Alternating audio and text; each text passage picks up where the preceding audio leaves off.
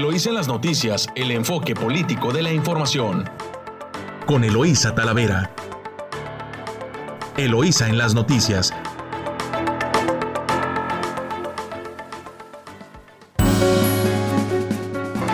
Muy buenos días, Ensenada. Hoy ya martes 14 de diciembre de 2021. Les saluda Eloísa Talavera, transmitiendo directo desde nuestro estudio, Luis La Madrid Moreno, a través de su emisora favorita 92.9, Amor Mío. Bueno, pues hoy eh, saludamos a quienes nos escuchan a lo largo de la costa del Pacífico. Saludos a Tijuana, Rosarito, Ensenada y San Quintín. Hoy tendremos bastante información con ustedes del ámbito nacional, local y también tendremos entrevista con Juan Marcos Gutiérrez en punto de las 7 de la mañana con el tema la creación del municipio Nueva Tijuana y más tarde tendremos comentarios financieros con Pablo Reina también. Nos vamos a corte comercial aquí en su emisora favorita 929, amor mío. Regresamos con información nacional. Estamos de regreso aquí en su emisora favorita 929, amor mío. Y bueno, para iniciar, eh, vamos a ver cómo anda el clima, Camila. Muy buenos días. Hoy, martes 14 de diciembre, amanecimos en Ensenada con una mínima de 11 grados centígrados. Se espera un día parcialmente nublado con una máxima de 16. El día de hoy se espera una lluvia de 11 de la mañana a 7 de la noche. En San Quintín amanecimos a 12 grados centígrados, esperando la máxima de 18 y la mínima de 11.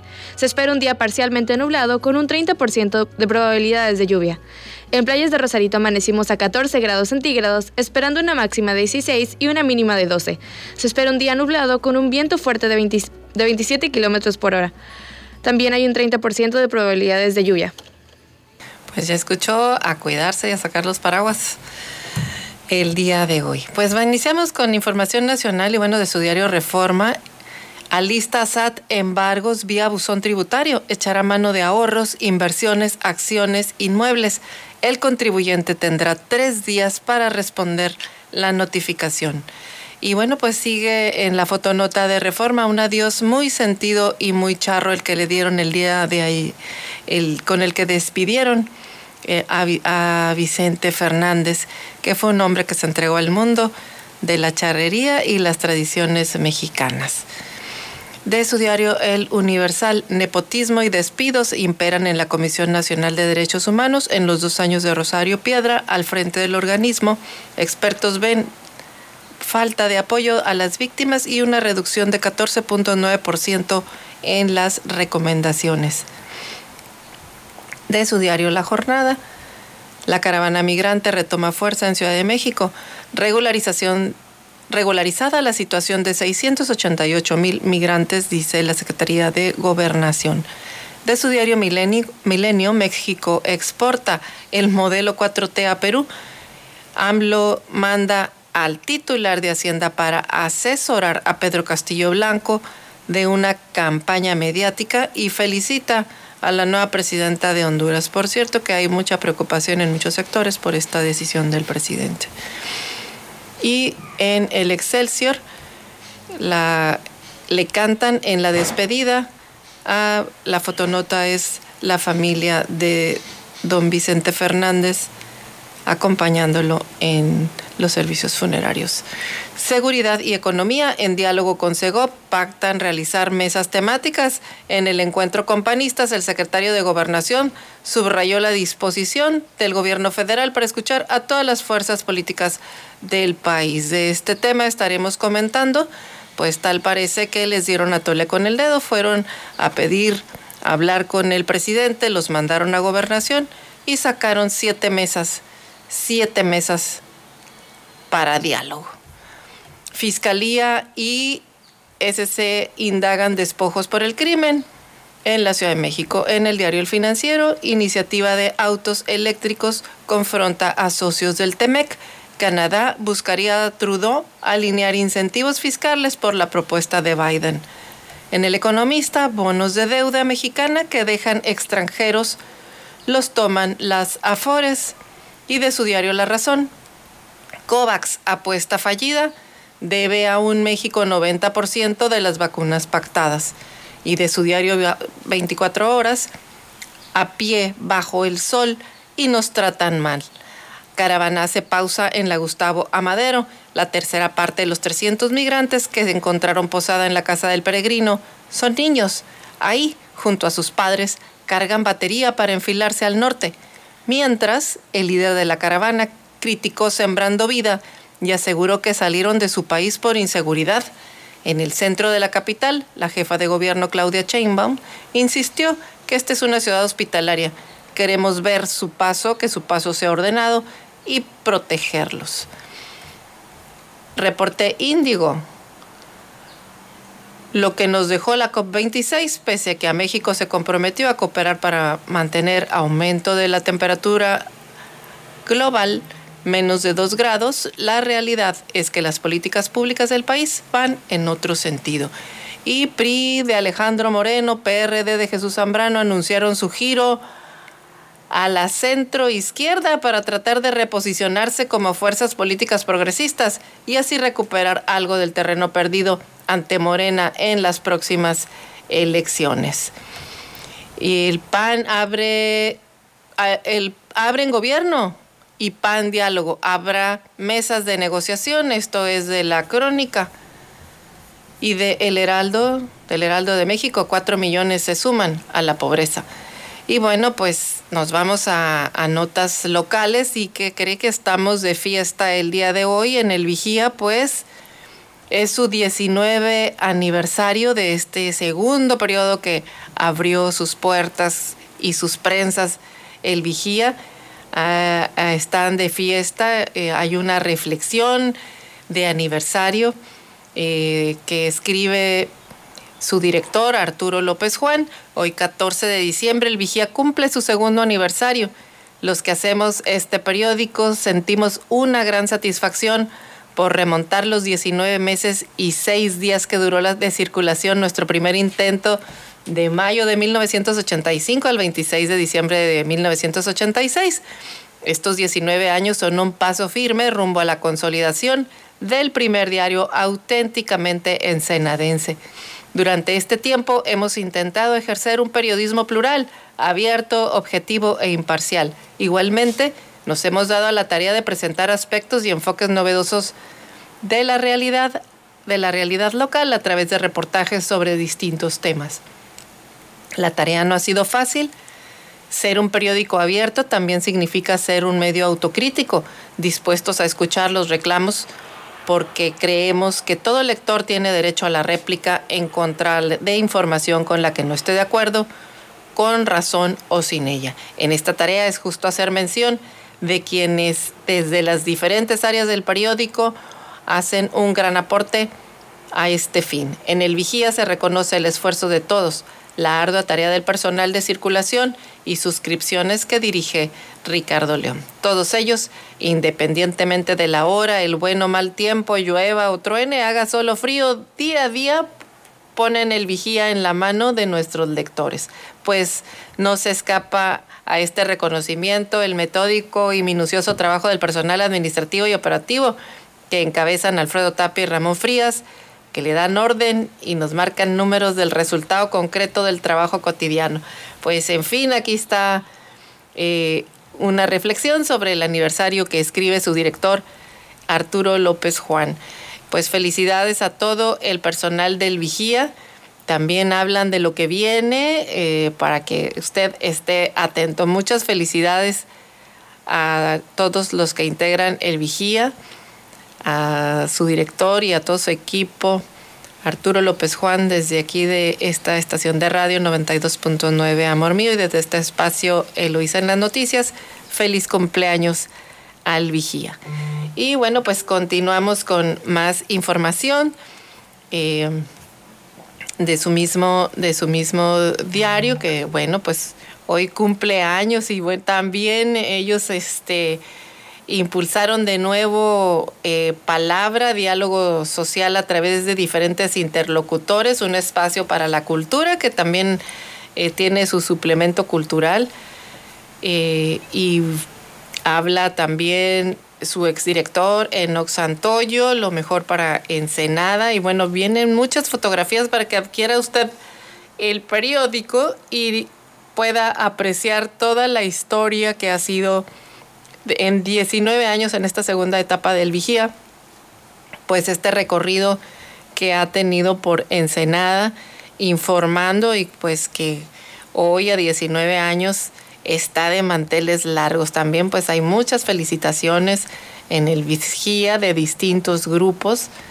pues que los felicitan por estos, por estos 19 años que se dicen fáciles, pero pues que no es fácil y también pues es un periódico que ha estado evolucionando también de frente a la nueva realidad digital.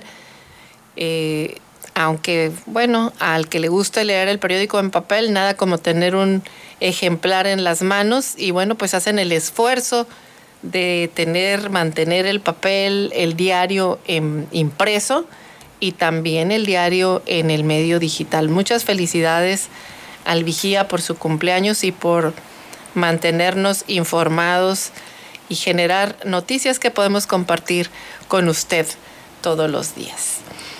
Y bueno, pues de su diario El Mexicano, primera plana, aumentó 35% la actividad turística durante este fin de semana, lo señalan así que fue en Tijuana. Y bueno, pues también sale en primera plana que eh, inaugura Montserrat obra en la presa este. Ahora eh, se está poniendo muy famoso la zona este de Tijuana con esta intentona de dividirla que estaremos precisamente comentando sobre el tema en punto de las 7 de la mañana con la, en la voz del abogado Juan Marcos Gutiérrez. Y eh, señalan también que crecerá la infraestructura hospitalaria en Baja California. La infraestructura hospitalaria en Baja California es deficiente, dice 35 años que no se construye un hospital y hace 10 años que no se construye un centro de salud. Agravia a la entidad federativa de las que más aporta el PIB de México. Esto lo declaró José, José Adrián Medina Amarillas durante su participación como invitado orador en el grupo Madrugadores de Mexicali. Eh, Medina Amarillas fue invitado para hacer un muestreo de la situación actual de la pandemia de COVID-19, así como lo eh, que representa la variable Omicron. Después de casi dos años seguimos batallando, no hemos bajado la guardia ni bajaremos. Por como vemos el comportamiento de las variantes de este terrible virus nos va a obligar a mantenernos vigilantes y expectantes y siempre atentos, protegerlos e informarlos para que no caigamos como sucedió hace año y medio, donde fuimos diezmados ante los decesos, dijo el funcionario. También Baja California será líder en áreas verdes. Urgen nuevos pulmones, dice esta nota de su diario El Mexicano. Rehabilitará el gobierno del estado en conjunto con la sociedad civil y empresarial los parques. La gobernadora acordó trabajar en conjunto con la ONU en materia de medio ambiente, derechos humanos, salud, combate a la corrupción, entre otros. Y en más información de su diario La Voz de la Frontera, bueno, pues en temas eh, locales de Mexicali tenemos que registra Mexicali la peor calidad de aire en el 2021, obvio también en su vecina ciudad de Caléxico. Pues esto no es bueno, pero así están eh, los temas. Cerrará el SAT oficinas por celebraciones eh, decembrinas para que tome usted sus precauciones. Eh, el sistema de administración tributaria anunció el cierre de oficinas al servicio al contribuyente, módulos de servicios tributarios y los módulos del sistema de apertura rápida de empresas los días de 20 al 24 y 31 con motivo de las celebraciones decembrinas. Esto obviamente para que tome usted sus precauciones.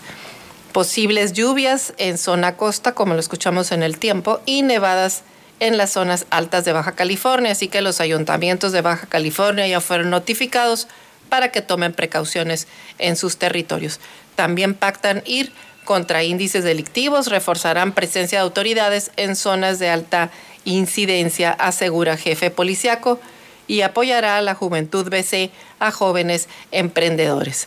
Nos vamos a corte comercial, sin antes recordarle que nos puede seguir a través de nuestras cuentas de WhatsApp 646-288-6104, Regresamos en la entrevista con Juan Marcos Gutiérrez.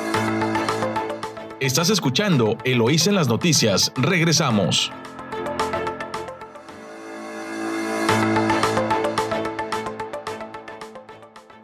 Estamos de regreso aquí en su emisora favorita 929 Amor Mío con entrevista. Hoy vamos a platicar con el abogado eh, maestro Juan Marcos Gutiérrez. Él es especialista en Derecho Municipal, fundador y expresidente del Colegio Nacional de Abogados Municipalistas y nos dará su opinión sobre el proyecto de dividir a Tijuana en dos municipios.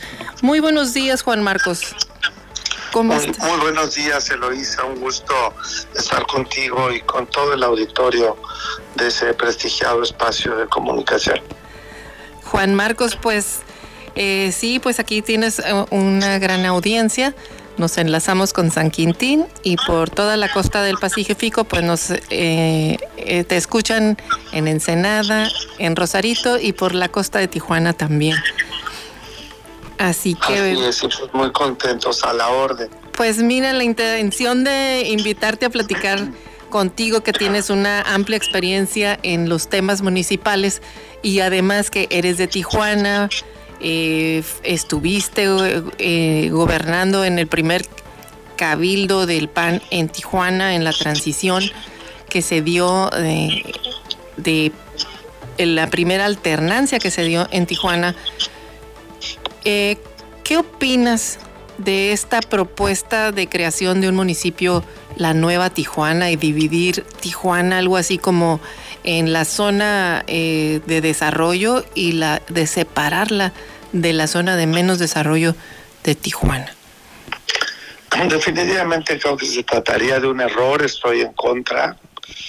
Tijuana no debe dividirse de esa manera, pero yo creo que si que sí exige una negativa de este tipo, pues una explicación racional.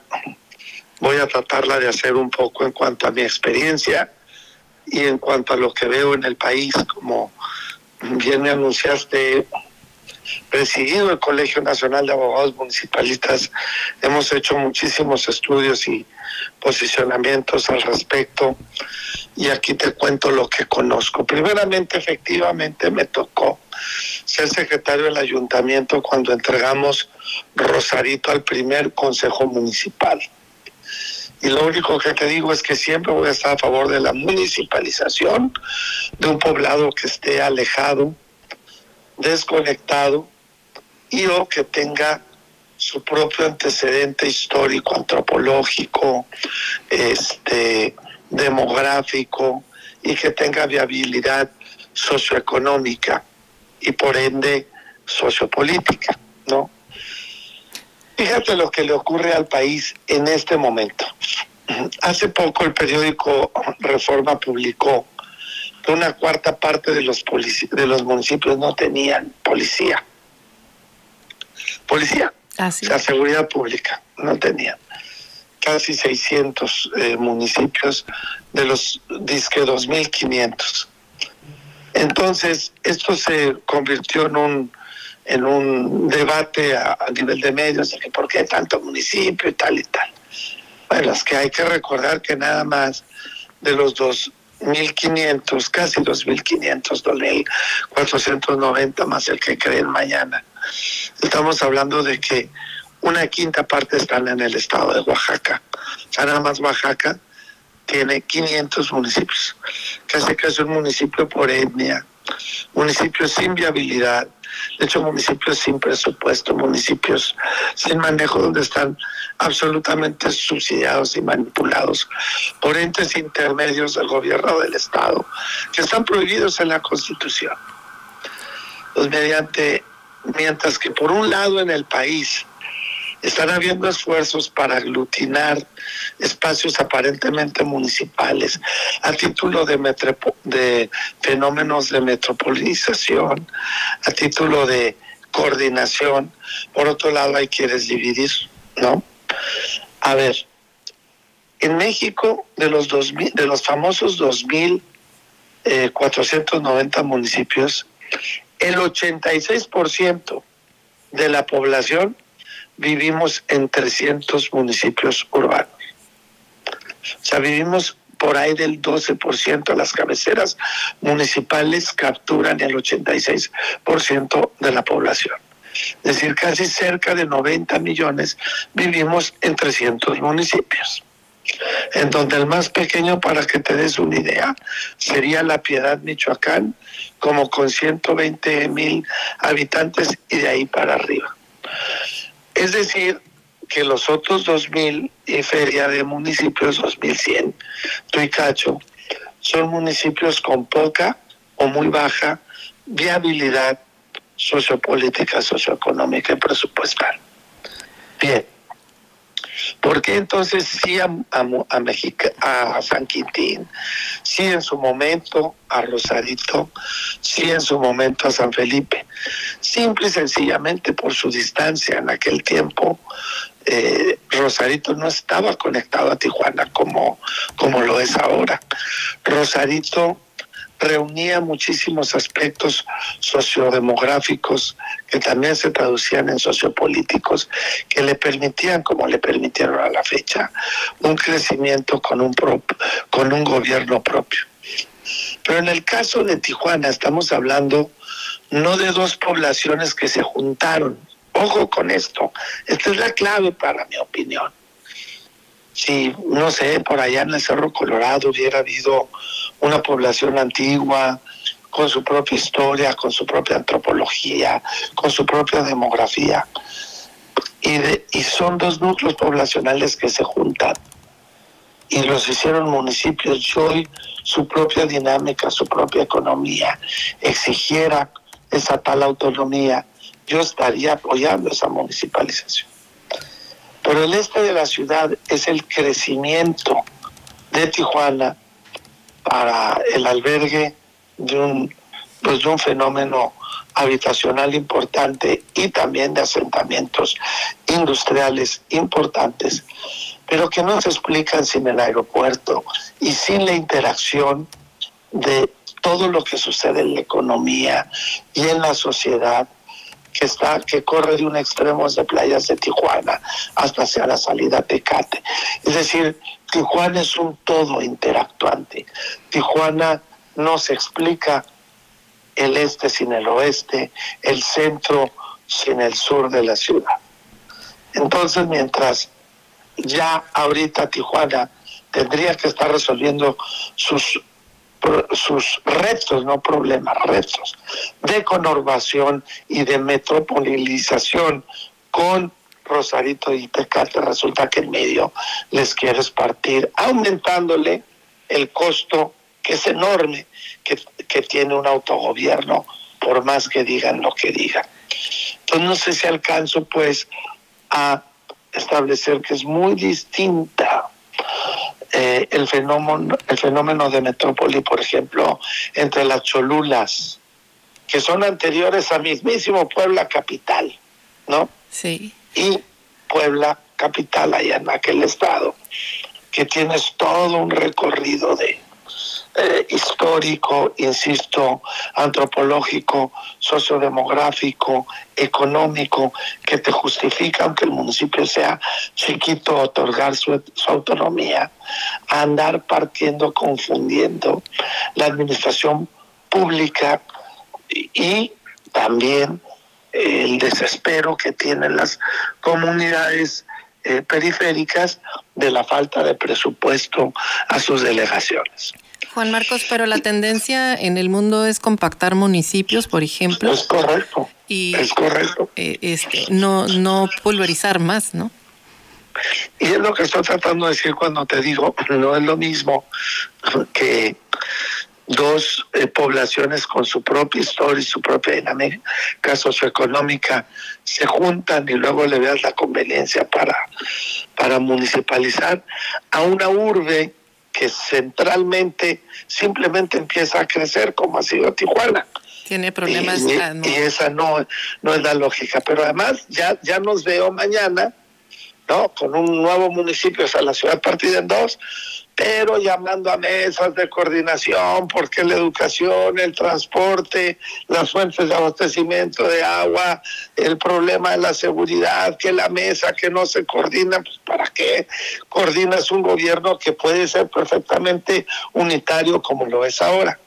Entonces salen los genios a decir, eh, perdóname que lo diga, tonterías como la que, bueno, entonces hay que fortalecer las delegaciones, haciendo delegaciones con consejo municipal y, electos los delegados.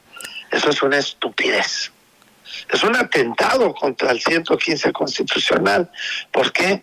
Porque la base de la organización política, administrativa y social después de la familia es el municipio y así lo define el, el 115 y aquí ya te hablo como panista, también lo define el PAN. El PAN todavía después de su proyección de principios de doctrina del año 2002 conservó el municipio como un principio de doctrina, como la organización política primera, básica. Entonces, ¿qué hay debajo del municipio? Lo que quieran de organización social, los organismos intermedios, las ONGs, las colonias, las asociaciones, las, la familia, ¿no? Pero no estemos inventando cosas. Y entre el municipio y el Estado, pues todavía no hemos legislado constitucionalmente para tener algún organismo intermedio. Yo he dicho en los, en los estados donde ya existen municipios con una problemática histórica, étnica, difíciles de compactar como Nos queda un minuto, Juan Marcos. Sí, pudiéramos acudir a la figura del condado que no hemos explorado en México. Pero sí estoy en desacuerdo en esta municipalización como se propone y no es solución la elección de delegados. Los delegados deben de responderle al cabildo electo. Pues ya escuchó usted la opinión de un experto en municipalización, en municipalismo. Muchas gracias Juan Marcos por escucharte y compartir tu opinión. Otro punto que creo relevante es que pues distraen a la ciudad de, su, de poder impulsar su economía siendo vecina de la región más rica del mundo, por distraerla en estas cosas que la verdad más que avanzar atrasan. Muchas gracias Juan Marcos, esperamos escucharte pronto por este espacio informativo. Muchas gracias. Un saludo cordial, hasta luego. Pues nos vamos a corte comercial aquí en su emisora favorita 92.9, Amor Mío. Regresamos con más información.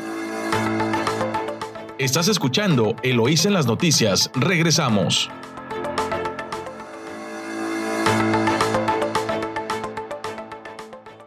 Vamos a, dar inicio. Eh, gracias por, por escucharnos aquí en su emisora favorita 929 Amor Mío. Vamos a dar inicio con eh, Pablo Reina, nuestro comentarista económico y financiero. Muy buenos días, Pablo.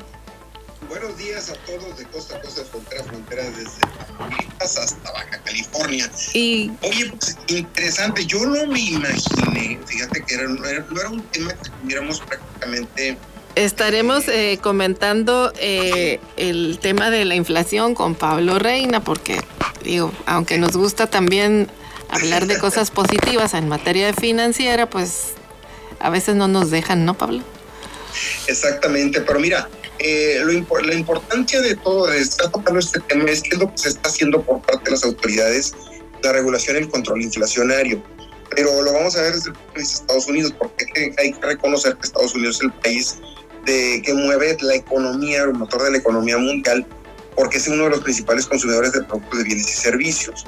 Entonces, Estados Unidos ahorita trae una preocupación muy fuerte, porque en el mes de noviembre la inflación está eh, prácticamente en 6.8%. Es la más alta que ha tenido desde 1982, cuando la perspectiva de inflación para este año era de un 2%. ¿Qué significa esto? Que todos los bienes y servicios que nosotros estamos adquiriendo importados de Estados Unidos, sumándole la depreciación de nuestra moneda, pues está generando un efecto multiplicador de costo de, de productos. Ahora, ¿qué es lo que va a hacer la Reserva Federal?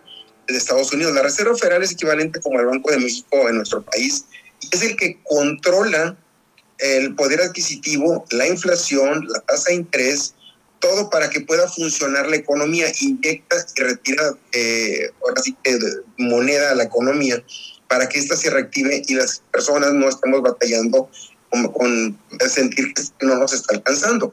Eh, primeramente van a retirar los estímulos económicos que se tuvieron en, prácticamente en Estados Unidos y esto se debió principalmente al COVID. Durante el periodo de COVID mucha gente se fue a descansar a su, a su casa y esto provocó principalmente pues, que la, el, al no tener ese ingreso adicional empezaron a recibir estímulos económicos desde 1.200 dólares, 600 dólares durante un periodo prolongado.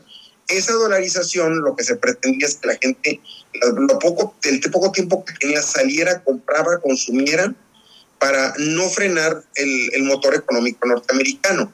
Pero cuando, cuando, haces eso, que no es producto de una eficiencia, una productividad, de un trabajo, lo que generas eh, principalmente es una dolarización en la economía. Entonces todo el mundo estábamos muy tranquilos en Estados Unidos, bueno, yo no, pero sí los norteamericanos, este, pues viviendo de lo que les estaban dando y gastando. Nada más que se creó una burbuja dolarizada en donde era tanto el dinero que estaban repartiendo para consumo, pues que empiezan a subir los precios porque era mucha la demanda de productos sobre sobre la oferta que se estaba planteando ahí. Entonces, ¿qué es lo que va a hacer la Reserva Federal en un periodo mediano corto? Subir la tasa de interés para que desincentive principalmente una, las deudas van a estar más caras, los intereses van a estar más caros, entonces el dinero cuesta más y la gente lo que hace es para proteger su poder adquisitivo en, en su moneda, deposita el dinero y lo pone a cierto plazo fijo, esto con la intención de que retiren dólares de la economía. El otro tema que, va, que pretende hacerlo eh, eh, la Reserva Federal es eh, generar mayor deuda para generar inversión en infraestructura y tratar de acelerar el motor económico norteamericano. Y por último va a ser la recompra de bonos de deuda. La, la deuda que ellos habían este, generado va a empezar a retirar esos dólares que estaban en la, en la economía para que no haya tanto circulante y, empiece, y, y tratar de desintegrar lo que es el, el, la presión inflacionaria. Estos fueron, es, durante un periodo, eh, fueron medidas emergentes del COVID, pero ya la situación es muy diferente a lo que sucedió el año pasado. Eh, se reprimió la demanda, por eso tenían que dar dólares para que la gente comprara. Este, se rompió lo que es la cadena productiva. Eh, ya se está reestructurando nuevamente y ya empieza a haber un movimiento eh, interesante dentro de la, de la, de la economía. Y eh, Aquí el problema es que eh, se amplían las, las expectativas, o perdón, no tanto las expectativas, se amplía la especulación tanto para las empresas como para los consumidores con la nueva variante de, de Omicron. ¿Qué pasa con esto? Que la gente, eh, al ya no recibir un estímulo, al no haber dólares y al haber créditos altos, o va a tener que invertir en un negocio o va a gastar un poquito más razonablemente por lo que va va a haber necesidad de que muchas empresas que tenían una sobredemanda de productos no la van a tener y va a empezar a bajar poco a poco eh, los precios, que esa es una estrategia normal. El otro tema que tienen que cuidar es el desempleo. El desempleo ha estado en una tasa baja de 4.2%. Se considera aceptable dada la lo grave de la situación que se presentó en, en Estados Unidos. Y uno de los objetivos es generar la mayor cantidad de empleos controlando la inflación. Ahora, ¿cómo nos va a beneficiar a nosotros? Si Estados Unidos logra esto, va a generar mayor consumo y va a demandar mayores productos de exportación, lo que generaría más dólares, una reducción en el tipo de cambio, productos baratos tanto para ellos como para nosotros. Eso, eso es lo que va a pasar. Por eso eh, estamos tocando un tema en donde yo creo que las finanzas ya se volvieron tema tipo, tipo espectáculos o deportes, porque realmente es algo que tenemos que empezar a aprender y de entender por qué se está moviendo la economía de esta manera. Oye, Pablo, y también eh, jala de alguna manera, además de, este, de estos beneficios, eh, la generación de empleo, porque mucha mano de obra y a veces mente de obra también se va a Estados Unidos y bueno, pues son parte de la diáspora mexicana no, allá. La, las reservas han estado a su máximo tope, pero esto es producto de todos los incentivos, de todos los bonos, alguien me decía, oye, ¿cómo está la economía? Muy padre, porque pues, aparte de no trabajar me mandan dinero. Entonces, ¿qué pasaba? Por ahí veíamos una marca de, de hamburguesas que, que, puso en su letra pago hasta 22 dólares la, la, hora, mano de obra, pero vénganse a trabajar. Porque llegó un momento en que, pues, oye, está muy padre que me manden el sueldo o un, incentivo, estar en casa acostadito viendo la tele, este, pero pues no funciona así la economía. la economía es, tienes que trabajarla para poderla generar. Sí, e, e, eso es lo que, lo que estamos viendo. Y también, bueno, pues las reservas en México siguen llegando y seguirán llegando más de, de pues los nuestros connacionales que están trabajando en Estados Unidos perdón, y que comparten o envían eh, dinero a sus familias, a sus lugares de origen. Fíjate, si llega a haber, esto lo vamos a platicar en el mes de junio del 2022, si llega a haber una recuperación en el crecimiento de México, hay que agradecerle a la política económica norteamericana, que son los que están tratando de jalar este, la economía de nosotros.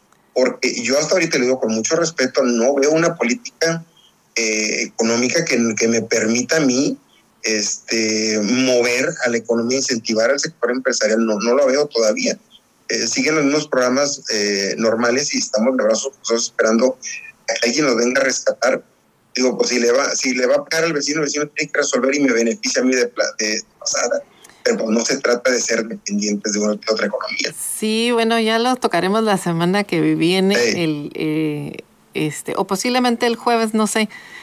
Eh, salió la estadística del empleo también y bueno, pues eh, no nos quedamos muy abajo todavía. Eh, no hay una no hay un em, hay un empleo muy disparejo en todo el país. Se nota que el desarrollo sigue siendo distinto en cada región del país y bueno, pues el impacto de la inflación se nota también de manera pues distinta en cada estado, pero pues con repercusiones sobre los, sobre todo sobre el salario, ¿no? El impacto que tiene sobre el salario la inflación, que pues prácticamente lo suben, pero se lo comen. Porque sigues yendo al mercado y cada vez gastas más y compras menos. Pues así está la opinión de Pablo Reina respecto de cómo está la inflación y la economía en Estados Unidos y lo bueno que puede ser para la economía mexicana en ausencia de políticas pues que estén apoyando la generación de empleo y sobre todo fomentando las pequeñas empresas, a los emprendedores. Falta mucho por ahí, ¿no, Pablo? Sí, falta mucho, fíjate, sí, desafortunadamente lo dijimos hace como tres semanas, y que los emprendedores se volvieron tasa de, tasa de informalidad estábamos hablando de 32 millones y hablamos de 42 millones de informales. Digo, entendemos razonablemente que todos tenemos el derecho a sobrevivir haciendo algo, este, pero no, no, no bajo ese esquema. Si no, imagínate, nos vamos a volver eh, un tianguis nacional pues, en donde pues, nadie contribuye. Pues no, pero ese es el, ese es el tema que se ha facilitado eh, o al que han orilla, a orilla, a orillado más bien a las personas porque no es tan fácil que sostengan una microempresa sin apoyo gubernamental, sobre todo en este tiempo de, pandemia que se frenó la economía, que la salud de las personas todavía no está eh, garantizada, digámoslo de alguna manera, porque la pandemia ya está, digo, sí hay vacunas, sí hay un poco de más confianza, pero como este bicho está mutando, pues a veces ya ahorita vamos sobre un tercer refuerzo de vacuna. Sí, yo creo que vamos a ir hasta por un cuarto, sí, porque la gente prácticamente pues no hace caso. Yo, creo que creen que ya estamos ahorita libres de toda, de todo contagio. Este, Nuevo León veía unas estadísticas este, que decían, oigan, no se están cuidando y siguen aumentando. Empezaron ahora con, todo con, con todos los temas de, este, de estar saliendo, de ir a todos los parques. Yo estuve sábado en Monterrey, estaba en un centro comercial, las filas eran inmensas para poder entrar al centro comercial y adentro no podías caminar. Y veías un 50 con cubrebocas, un 50 sin cubrebocas. Así está, así está el tema con que no se cuidan los mexicanos y bueno, pues la economía paga los platos rotos y, y, todos. Escuchamos a Pablo Reina hoy y muchas gracias Pablo por tu opinión. Nos vemos el próximo jueves. Saludos a todos. Saludos. Bueno, continuamos aquí en su emisora favorita 92.9. Amor mío, nos vamos a corte comercial. Regresamos con más información. Estás escuchando Eloís en las noticias. Regresamos.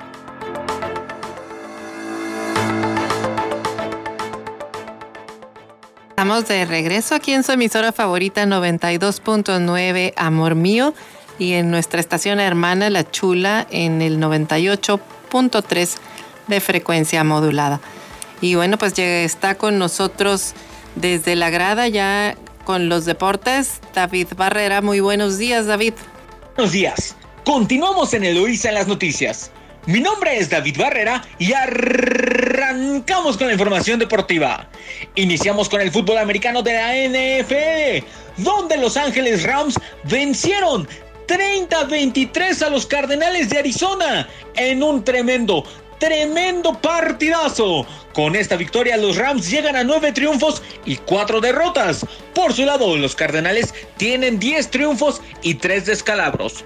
Con esto, los Cardenales siguen de líderes del oeste de la Nacional. Sin embargo, los Rams están en segundo y están muy, muy cerca de ellos, pues apenas están a solo una victoria de diferencia. Atención con el oeste de la Nacional que está buenísima. En la tercera posición de esta misma conferencia se encuentran los 49ers de San Francisco con 7 triunfos y 6 derrotas y ya se están alejando de playoffs. Yo creo que los 49ers ya no van a clasificar ni como comodín en esta temporada. Matthew Stafford, coreback de los Rams, completó 23 de 30 intentos de pase, lanzó para 287 yardas y consiguió 3 touchdowns. Muy buenos números de Stanford. Por su lado, Kyler Murray, coreback de los Cardenales, completó 32 de 49 intentos de pase, muchísimos intentos de pase. Lanzó para 383 yardas. 383, qué locura. Y sufrió dos intercepciones. No consiguió ningún touchdown y fue un partido de muchos altibajos para él, donde sus decisiones, en especial en las últimas jugadas, no fueron las correctas. Cuando tenía que lanzar el pase hacia las zonas eh, laterales del campo, no lo hacía, lanzándolo al centro del campo y haciendo que el tiempo pasara más y más rápido. En la última jugada, cuando tenía que azotar el balón para poder tener otra oportunidad de ir por el touchdown, decidió jugársela y terminó en una captura. Atención, le hace falta madurar a Murray para poder ser un coreback referente de la NFL.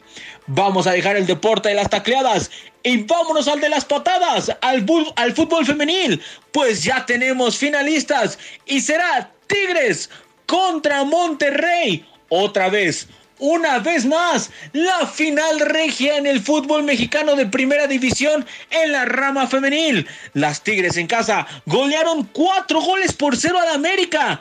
¡Qué locura! 4-0.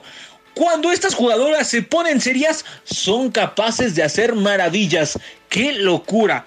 El primer gol llegó gracias a Liliana Mercado al minuto 57. En el 63, Sandra Montemayor pondría el 2 a 0. Seis minutos después, apenas seis minutos después, es decir, al 69, María Sánchez puso el tres goles por cero. Y el gol definitivo fue también de María Sánchez, quien logró su doblete al 85. Dejaron un marcador global de 5 a 2 en favor de las Tigres. En la otra semifinal, Monterrey venció dos goles a uno al Atlas, dejando un global de 2 a 2. En favor de Monterrey, pues quedó en mejor lugar de la tabla. Las rojinegras se pusieron adelante en el marcador apenas al minuto 41, gracias a Alison González. Las rojinegras iban con todo. Las regias necesitaban dos anotaciones para acceder a la final. En el segundo tiempo, al minuto 55, Cristina Mary consiguió el empate en el partido y en la eliminatoria el empate llegó hasta el 62 gracias a Diana Laura Evangelista. Buen partido, muy, muy buen partido y atención. Porque se enfrenta a Tigres, que fue uno y que solo ha perdido un partido en toda la temporada y fue contra el América apenas el viernes pasado contra la número 2, que son las Regias de Monterrey. Uno contra dos en la final del fútbol mexicano femenil. Tigres contra Monterrey, no lo olviden. Vámonos al fútbol europeo. Pues ayer por la mañana ocurrió algo sumamente bochornoso, penoso. Se dio el sorteo para los octavos de final de la UEFA Champions League. Todo iba mal, todo empezó mal, iba mal. Porque salieron equipos que no se podían enfrentar por ser de la misma nacionalidad o haber compartido el grupo en la fase previa. Fue todo un caos. Esto no puede ocurrir. Los equipos españoles no se pueden enfrentar entre sí, ni los ingleses, ni los franceses, ni los alemanes, ni ningún país que ni ningún equipo que comparta nacionalidad. Tampoco se pueden enfrentar con equipos que ya hayan enfrentado en el torneo en rondas previas. Y eso algo pasó en la UEFA que no, no sabían o no lo aplicaron o el que organizó los bombos estuvo mal. Total que salieron partidos nefastos, que no se podían jugar. Con esto, la UEFA decidió decir, no, ese sorteo no contó, no vale, nos vamos a hacer la segunda toma hace la segunda toma y así quedan los partidos. El Sporting de Lisboa enfrentará al Manchester City. Los ingleses parten como favoritos. El Salzburg enfrentará al todopoderoso Bayern Múnich, que es el único equipo alemán que queda en la competencia aguas, algo está haciendo mal en la Liga Alemana de Fútbol. Paris Saint-Germain, con Messi, con Mbappé, con Neymar, con Di María, enfrentará al todopoderoso Real Madrid de Benzema, de Vinicius, de Rodrigo, de Kroos, de Modric Qué tremendo juego el que nos espera en febrero. El Inter de Milán enfrentará a Liverpool, otro partidazo. Chelsea se medirá contra Lille, Villarreal contra la Juventus, el Benfica enfrentará al Ajax y el Atlético de Madrid contra el Manchester United. Otro tremendo partidazo. Dios mío, qué partidazos tenemos para febrero. Recuerden que la UEFA Champions League regresará en el 15 de febrero, un día después del Día del Amor y la Amistad. Hasta aquí la información deportiva. Mi nombre es David Barrera y continuamos en Eloísa en las noticias. Nos oímos hasta mañana. Muchas gracias David. Nosotros continuamos con más información aquí en su emisora favorita 929 Amor Mío y vamos con el cruce de Garitas. Camila. Aprovecha tu tiempo, organiza tu día. Así está el cruce de garitas.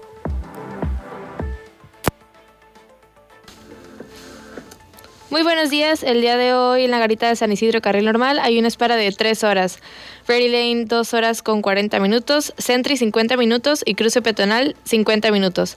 En la garita de Otay Mesa Carril Normal hay una espera de 2 horas con 10 minutos, Ready Lane 2 horas, Sentry 30 minutos y cruce peatonal 1 hora con 35. En la garita de Otay Cruce Comercial, carril normal, hay una espera de 1 hora con 25 minutos. Fast Lane 60 minutos. Si usted va a hacer operaciones en dólares, eh, recuerde usted que las puede realizar en Servicios Cambiarios Muñoz. El día de hoy abrieron el tipo de dólar interbancario a la compra en 20.97 y a la venta en 21.07 pesos.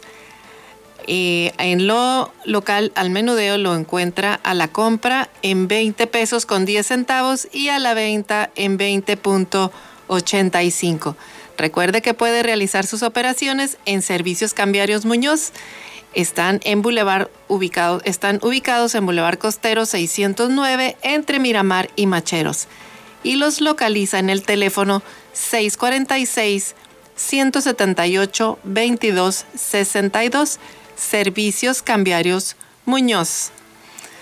Continuamos con más información aquí en su emisora favorita 92.9 Amor Mío. Y bueno, continuamos con información eh, local, de información de su diario El Vigía. Bueno, se incendió hoy, eh, se incendió una fábrica de artículos deportivos en Ensenada, un incendio en el interior de una maquiladora de artículos deportivos ubicada en la rayón entre Quinta y Sexta provocó movilización de unidades extintoras y de la Policía Municipal, de acuerdo con los datos proporcionados por el capitán Julio Cota, jefe de batallón de bomberos. Fueron informados del incendio alrededor de las 22.55 horas y bueno, pues atendieron, eh, atendieron el llamado, aproximadamente tardaron 15 minutos en controlar la situación, se enfocaron a escombrar el lugar y luego pues con la extinción total para evitar cualquier otro problema. Pues ahí está este tema este desafortunado incendio que ocurrió ayer. Afortunadamente, bueno, pues no hubo pérdidas, no hubo pérdidas humanas. Y en más información también solicita el Poder Judicial 1.166 millones de pesos para su presupuesto. Esto el día de ayer, esta es información de Gerardo Sánchez del Vigía. El Poder Judicial presentó una solicitud de presupuesto para el 2022 de 1.166 millones de pesos para gasto operativo, más proyectos estratégicos a través de una comparecencia virtual ante los eh, integrantes de la Comisión de Hacienda del Congreso del Estado. Estuvo el presidente del Tribunal Superior de Justicia y del Consejo de la Judicatura Alejandro Isaac Fragoso López, destacó que esta propuesta de presupuesto se elaboró de una manera sensata, sensible y con perspectiva de género para contar con lo necesario para trabajar durante 2022 y enfocar todo nuestro esfuerzo, dijo, en la implementación de los proyectos estratégicos y mejorar la atención al justiciable. En más, eh, en más información de su diario El Vigía, eh, tranquilos y confiados también vacunan a los docentes ya para el regreso a clases. El día de ayer el personal del sector educativo recibió la dosis de refuerzo del biológico AstraZeneca y con ello pues se mostraron serenos para regresar a las aulas ya a clases presenciales el próximo mes de enero de 2022. Pues ya, ya eh, vacunaron a los maestros en su tercer refuerzo, así que pues ya están listos para eh, regresar a clases. Y promueve el SAT programa paisano, el Servicio de Administración Tributaria SAT informó que en coordinación con el programa Héroe Paisano, en esta temporada de Sembrina se estableció el operativo Bienvenido a México. Esta es información de El Vigía de Gerardo Sánchez se indicó que en el periodo comprendido del 29 de noviembre al 31 de diciembre se permitirá como franquicia adicional a su equipaje personal puedan traer hasta 500 dólares o su equivalente en moneda nacional en mercancía sin pagar impuestos, ya sea vía aérea, marítima o terrestre. Se explica asimismo que dicha franquicia es por persona. Asimismo, puntualiza al SAT que a través de un comunicado eh, pues el resto del año dicha franquicia será de 300 dólares por persona.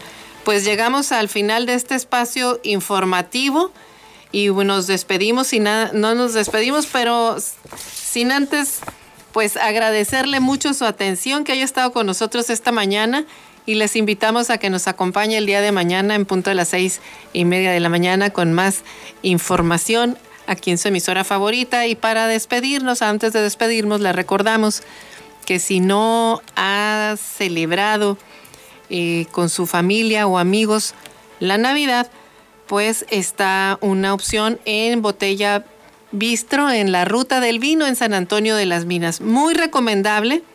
Tienen, la verdad, un chef que cocina exquisito, que tiene para ofrecerle un menú de tres tiempos delicioso. Si usted prefiere alguna combinación por cielo, mar o tierra, si le gustan las aves, pues tienen una pechuga jugosita, exquisita, acompañado de, de frutos, frutos rojos. Si le gustan los peces, pues el salmón, un salmón jugoso. Y si prefiere las carnes, pues también tienen opción de, de ribeye en la botella Bistro en la ruta de San Antonio de las Minas. De verdad, si quiere pasar unas, una Navidad muy cálida, vaya a la botella Bistro en San Antonio de las Minas. Haga sus reservaciones y solicite más información en el 646-155-3081. Ahí en la botella Bistro, la botella grandota que se divisa cuando usted va de sur a norte o de norte a sur hacia la ruta del vino en la botella Bistro para que pase una Navidad muy especial. Tienen excelente cocina, pero sobre todo mucha calidez en el servicio. Nos vamos y nos escuchamos el día de mañana. Que tenga usted excelente día. Eloísa en las noticias, el enfoque político de la información. Sintonízanos todas las mañanas de lunes a viernes a las seis y media en Amor Mío 92.9 FM y La Chula 98.3 FM. Visítanos en eloísenlasnoticias.com.